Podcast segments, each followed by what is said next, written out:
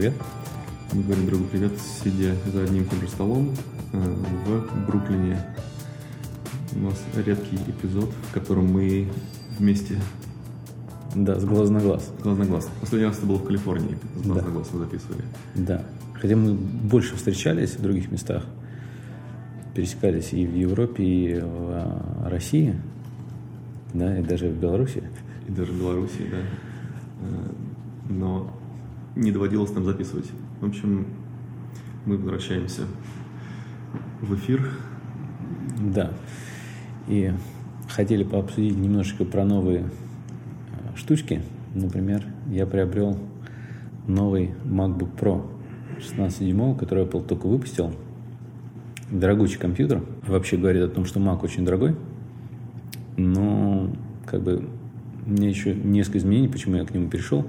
Потому что, ну, во-первых, я долгое время пользовался 13-дюймовым, а сейчас это 16-дюймовый. То есть он гораздо больше размером и тяжелее, но при этом больше экран. Ну, в принципе, как бы у меня была дилемма а, брать, не брать, но там несколько факторов, которые повлияли, потому что, во-первых, когда я брал свой предыдущий 13-дюймовый, а, у меня всегда дома был setup iMac, которым я, в принципе, если мне нужен был большой экран, я в основном пользовался на iMac.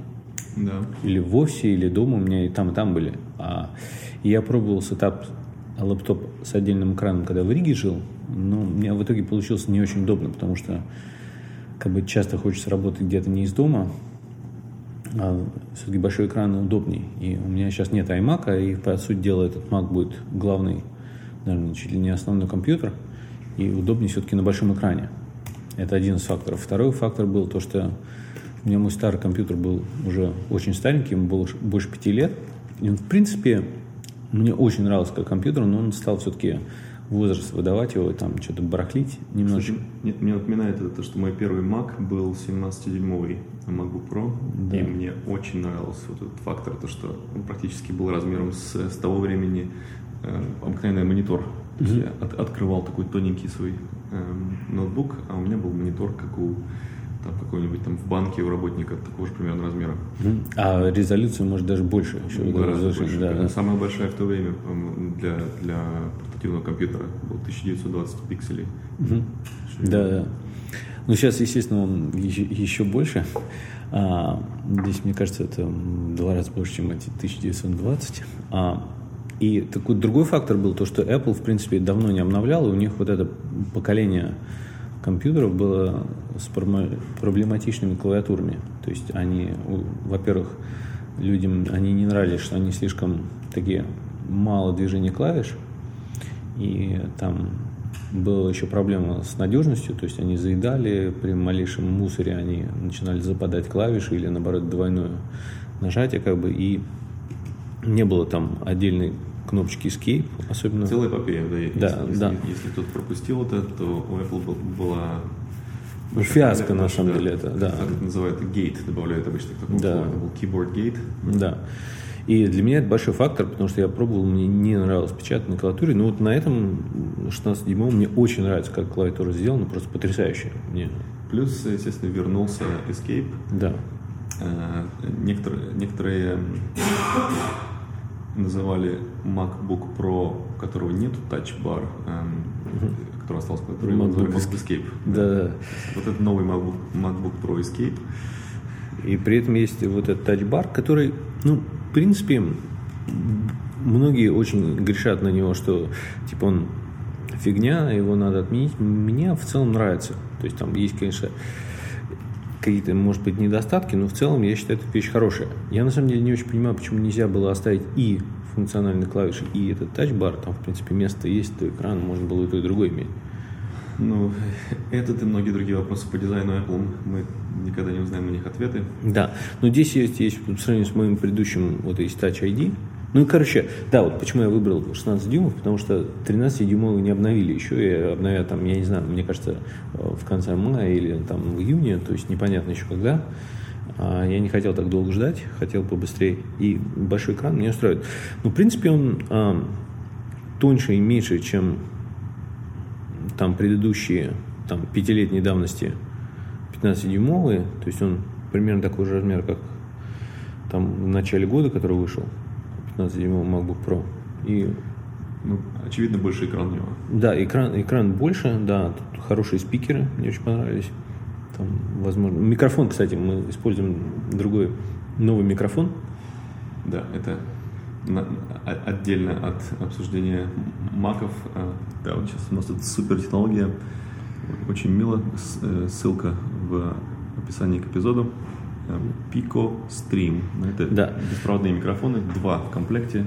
Да, и это я на самом деле увидел, Тёма Лебедев обсуждал, что вот этот беспроводной микрофон. А, сразу попытался купить, у них нифига их не было в стоке, они их раскуп, раскуплены были. Но я им написал, и они мне все-таки помогли купить, несмотря на то, что их не было а, в продаже там. Вот, и он офигенный микрофон, то есть это как бы маленькая база, которая подключается или к компьютеру, или там к фотоаппарату, там разными проводами, или через USB, или через просто аудио. И два маленьких микроскопических, можно сказать, микрофончика, которые полностью беспроводные, вешаются как петлица. И оба записывают на одну базу. Хорошее качество звука получается. Ну, не знаю, вы послушайте, как это. Да, отличается ли от, от наших э, предыдущих записей. Э, вообще масса, конечно, не... Эм, как сказать, нас каждый эпизод примерно чуть-чуть отличается от, от э, предыдущего по, по типу записи, по качеству звука. Но в последнее время у нас э, гораздо лучше, чем было раньше. Ну, то есть в некотором смысле мы все еще как бы экспериментируем. экспериментируем, да. Но вот для всех э, подкастеров или любителей записать свой звук, мы пришли к тому, что когда даже созваниваемся, то есть каждый из нас записывает свой локальный звук, причем можно даже его записывать не, не на то устройство, по которому мы разговариваем. То есть мы можем говорить между собой там, по айфону или там, по компьютеру через неважно какую программу, а, Skype, Telegram, там, FaceTime. А записываешь локальный звук, можно просто записывать вообще отдельным диктофоном, даже не компьютеризированным. Да, да, да. Просто нужно, чтобы слышать своего собеседника, неважно, каким образом там, созваниваешься по телефону или по, по компьютеру, по, по, по телеграмму. И получается, каждый записал свой локальный звук, неважно, какого качества была связь, а у каждого локальный звук в комнате, в принципе, если тихо, то уже хороший получится. Да, в этом секрет нашей э, беспрерывной э, записи, что у нас нет никаких со, со скайпом проблем, как могли быть раньше. Так, а, ну, давай поговорим про... Ну, Mac, смотри, про Mac. Да, он да. очень дорогой, и, в принципе, а, у меня есть какие-то знакомые, периодически спрашивают, а там Mac как бы классно, но это очень дорого, мы не можем себе позволить такое купить, есть ли более дешевые альтернативы. И, конечно же, есть. На самом деле, во-первых, можно купить более дешевый Mac, разные, разные есть варианты. А, народ на самом деле на eBay, даже причем по всему миру есть отправка, покупает довольно недорогие компьютеры. Можно вот купить предыдущего поколения MacBook Pro, там пятилетний, он все равно будет достаточно хорошо работать, если его, грубо говоря, почистить, поставить с нуля операционную систему, все там лишнее удалить. Его можно купить буквально не знаю, там, за 500 долларов, грубо говоря. А, и это неплохой вариант. Вот, можно купить пользованный Mac Mini, как, а, в принципе, можно сказать, я недавно сделал там за 200-300 долларов. Купить старый Mac Mini и еще там за... Вот я поставил за 40 баксов SSD диск, и за 30 баксов купил 16 гигабайтов памяти. И он в целом, в принципе, достаточно быстро работает, и к нему можно, то есть его можно подключать к экрану, можно использовать iPad как внешний монитор. И, в принципе, если дома как домашний компьютер, он вполне хорошо работает. Но его, конечно, трудно с собой носить в кафе. Ну, можно. Э, Mac Mini достаточно маленький, компактный. Э, если у тебя есть доступ к экрану внешнему, ты можешь куда-то прийти, там, какой-то коворкинг mm-hmm. или кафе, где есть мониторы, и подключиться. Да. Э, либо вот iPad можно использовать тоже как монитор. А, вот. Вообще, использование iPad как главного компьютера тоже интересный вариант. И получается, если ты используешь Mac Mini как а, такое как расширение возможностей iPad, то есть ты многие вещи делаешь на iPad, но если для чего-то не хватает Mac, ты этот iPad превращаешь в этот момент как экран к Маку, и многие вещи на нем делаешь. И это э, компактный, но не дешевый вариант. Да. Есть варианты еще, конечно, с хакинтошами, то есть это когда берут маковскую операционную систему и ставят ее на какой-то не маковский компьютер. То есть для этого надо там его чуть расхакать, и поэтому весь этот проект называется Hackintosh, и люди это делают. То есть не любой компьютер к этому подойдет, но многие подходят. То есть в каких-то там не хватает, предположим, каких-то там Bluetooth или Wi-Fi, там люди донгл втыкают или там дополнительный драйвер надо ставить. Вот есть такой Macintosh про Mac и про Apple вообще автор пишет Джейсон Снелл. Есть, есть замечательный сайт э, wiki osx86project.org, э, э, который мы включим э, угу. наше описание, э, где можно найти э, всю информацию по совместимости не родного Apple железа с операционной системой э, Mac. Угу. И вот тут можно разойтись. Во-первых, э, такая появляется свобода. Ты можешь сделать супер дешевый компьютер. Да? Например, э, ты э, мне показывал... Ну, это как Джейсон Снелл, он использует Apple NUC. Это такой микроскопический... Apple NUC. Э, Intel NUC, Intel NUC, да. Intel NUC, то есть он размером, не знаю, как там, чуть больше, чем пачка сигарет, на самом деле. Может быть, два раза. У него есть два USB входа, микрофон. Да, да, ну это полноценный, на самом деле, десктоп компьютер, такой не супер мощный, но и, и достаточно, чтобы делать большинство простых вещей. Ну, микроскопического размера, на него люди ставят хакин, хакинтош, вот эту операционную систему, и в принципе он все работает. Вот. А потом э, это дает свободу очень мощный компьютер Pro сделать. То есть ты можешь взять себя как PC, обыкновенный, как Windows компьютер, коробку, начинить ее э, огромным количеством э, там, периферии и поставить туда тоже Mac. И это будет, скажем, там за 1000 долларов у тебя будет эквивалент фирменному маковскому компьютеру, который стоит там 5000 долларов, например. Ну, там все равно получается, это все равно, что это вот хак, он есть хак. То есть, если деньги все-таки позволяют, всегда лучше купить все-таки оригинальный Mac, потому что это упростит жизнь. Но если а, Конечно, цена, да. цена вопроса это а, останавливает покупку Mac, то можно вот такие варианты. Как дешевый нук можно купить там, не знаю, за 100 с чем-то баксов. То есть э, люди а, Действительно, ну, мне кажется, нормально, действительно, вот, все-таки ближе 300, 400, 500 долларов можно все-таки иметь себе маковский сетап. Да, значит, э, потом, если брать э, MacBook Pro самый последний, например, как у тебя, там начиненный всем, чем нужно. Цена поднимается там до 6 тысяч, по-моему. Да? Ну, 6 тысяч. По максимуму. Это, да, если все по максимуму взять, ну там 8 терабайт SSD, мало кому нужно столько. Там, да, да. да. Вот, и... Но у меня не 8 терабайт, я взял все в итоге 2 терабайта. Mac, Mac Pro, я думаю, мы оба особо никому не советуем. Ну, мне кажется, Mac Pro... Это, ну, это который э, так называемый э, как он называется сейчас? Э, Чизгрей. ведро? А, нет, чиз... Э, да, новый будет, который должен выйти, вот на самом деле вот на днях должен начать продавать.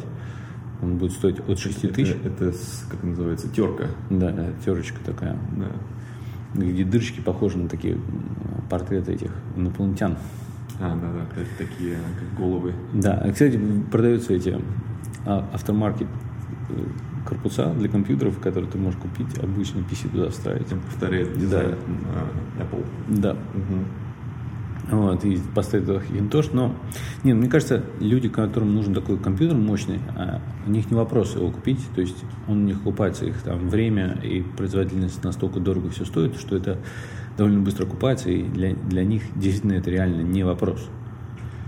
Да, я, я хотел бы еще тебе рассказать о том, что я недавно впервые у приятеля увидел, э, как он подключает свой Samsung Galaxy телефон к монитору mm-hmm. с, с, с, вот с этим с донглом. Э, я, я не знал, что такое есть, называется система DEX, mm-hmm. DEX. Э, ты когда видел это? Знаешь, вот такие подобные вещи, идея, что у тебя как бы телефон является основным компьютером, и ты к нему подключаешь как бы консоль, ну как бы экран, клавиатуру, там мышь. Да Идея, в принципе, старая. Это много пробовали еще там, не знаю, 10 лет назад, угу. когда только появились, грубо говоря, смартфоны, по сути дела, это стали пробовать. И пробовали несколько разных фирм, пробовала Lenovo, и э, тот же Samsung пробовал до этого. Там Motorola было похоже. Ну, ну я вот впервые увидел своими глазами, и э, этот друг мне э, рассказал, что он работает на нем, когда он в отъезде. Он заходит через э, такой remote access э, э, в рабочий свой компьютер, в Windows. Угу.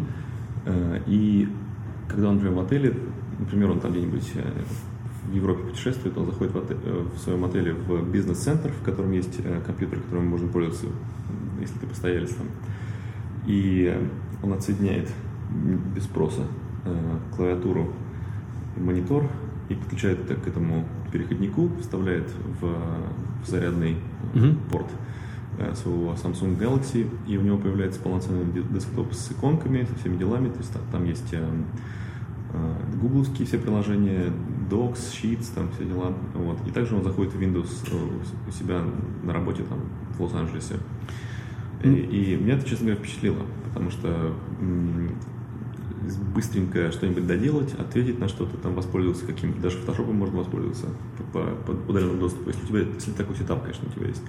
А также все андроидские, не все, а главные андроидские приложения, они уже знают про этот DEX, и они расширяются на, на полный экран. Угу. Ну, оно, идея офигенная, мне кажется, это очень-очень хорошо начинает работать для каких-то определенных сценариев. И просто с, с годами, когда каждый раз это пробуют, количество вот этих ситуаций, когда это применимо для кого-то, оно увеличивается. Но до сих пор это еще не готово для среднего пользователя. То есть, потому что как бы телефон, он все-таки все равно есть очень много ограничений и по скорости, и по объему данных, которые на нем могут быть. И все-таки для большинства людей, мне кажется, всегда нужно по 2-3 хотя бы приложения, которые требуют полноценный компьютер, без которых трудно. И, в принципе, современный мир, а, он меняется, и вот эта компьютерная платформа, которой мы пользуемся, она постепенно обновляется. И для тех, кто привык с этим пользоваться с самого начала, им как бы вот эти старые требования, как привыкшим, нас кажется архаичными, и, может быть, и не нужно а, все. Но для тех, кто уже привык, это очень трудно перейти на эту новую платформу. Для тех, кто начинает, это вполне, наверное... Но опять-таки возникает вопрос, а чем тогда нельзя, например, iPad пользоваться? То есть, если ты все с самого начала, сейчас больше и больше людей привыкают пользоваться iPad или, или андроидским, ну, андроидовские таблеты не настолько заточены, я понимаю, но они при этом намного дешевле, то есть опять, если ты сможешь каким-то образом свои нужды адаптировать, а большинство людей как нужно. И есть а, средства связи, то есть там вот как это, все, телефон обычно справляется уже хорошо для этого. Потом нужно как-то фотографии огромное количество, то, что люди много фотографируют, как-то обрабатывать, смотреть, там типа организовывать на телефоне это тяжело. Ну, можно. На таком устройстве, как DeX или iPad, тоже можно, но тоже не настолько это идеально работает. Дальше у людей музыка. То есть, если люди перешли на такие стриминг-сервисы, как ты, как Spotify или Apple Music, то, в принципе, уже не очень. А, но часть людей до сих пор используют свои большие коллекции музыкальные. И как бы опять на этих сложнее это делать. Да. Что подводит нас к тому, что э, облако э, это спасает нас довольно сильно. И, и можно рассмотреть, э, например, э, Chromebook, ну, то есть mm-hmm. гугловский компьютер, который, в принципе, э, просто браузер с небольшим ну, возможности на десктоп да. уровня. Да. Мы пользовались, мы записали об этом эпизод о наш, нашей сотрудничестве нашем с Figma, mm-hmm. графическим редактором, который полностью в браузере базируется. И есть еще куча сейчас много, много новых профессиональных приложений, эм, что в принципе важность Мака для некоторых людей эм, преуменьшает. Да? И, и все равно парадоксальная вещь, потому что я понял, что как, как ни странно, у меня одна из больших вещей, которые я делаю, это я каким-то образом организовываю файлы. То есть информацию как-то перераспределять, организовать, разложить куда-то. Это довольно большая часть того, что я делал на компьютере. И мне до сих пор это неудобно делать на других устройствах. Вот. И на Windows это, в принципе, можно делать. Хотя мне не так нравится. На Mac мне это очень нравится, как там все переорганизовать. Парадоксально, если бы, возможно, браузеры и другие программы, которые ты используешь, чтобы получать эти файлы, файлы откуда-то там из, из облака, mm-hmm. позволяли тебе правильным образом это все организовывать, то, может быть, компьютер не нужен был бы. Но до сих пор это все как-то так слабо работает. И вот мы обсуждали вот эти хранилища данных, как там Dropbox или там Mega, которые используют Яндекс Диск. В принципе, они идут к этому, но еще не пришли. Но постепенно приходят. Да, и э, для тех, кто хочет Linux, э, ты пробовал это делать? Да, я попробовал. Я на самом деле попробовал 20 с лишним разных дистрибутивов. И парадоксально, что вроде как они все работают. И вроде как все нормально, и все, но там вот как бы мои маленькие нужды, которые вот получалось, что каждый из них, вот из всех 20, где-то пару каких-то принципиально ключевых вещей что-то не работало. Где-то не работает русский язык подключить неудобно. То есть там пока запаришься, пока все подключишь, там переключалки неудобные, долго устанавливать, надо разбираться, что-то там в, терм... в этом код какой-то писать, что-то запускать. Где-то Dropbox не получается. Вот мне неудобно Dropbox, там там пароли, все это как бы решение начинается. Где-то там графика не работает, где-то там какие-то драйвера не работают. В общем, как бы оно все почти там, и если ты умеешь Linux пользоваться и все наладить, сам что-то перекомпилировать, может быть, даже, то все это офигенно, но получается, если всем этим париться, то зачем все это надо? Как бы проще купить. Это не экономит времени и деньги, проще, опять-таки, поставить себе Mac или Windows, чем привык, и оно будет так же работать. То есть не решает. То есть при необходимости это можно пользоваться, но нет такой необходимости пока. Хотя мне все время хочется а, иметь такую альтернативу. Да, ну, в общем, ты остановился на роскошном, дорогом да. Бентли э, да. мире компьютеров. Да, или Тесли. Или Тесла. Ну, да, на этом пока все. До следующего.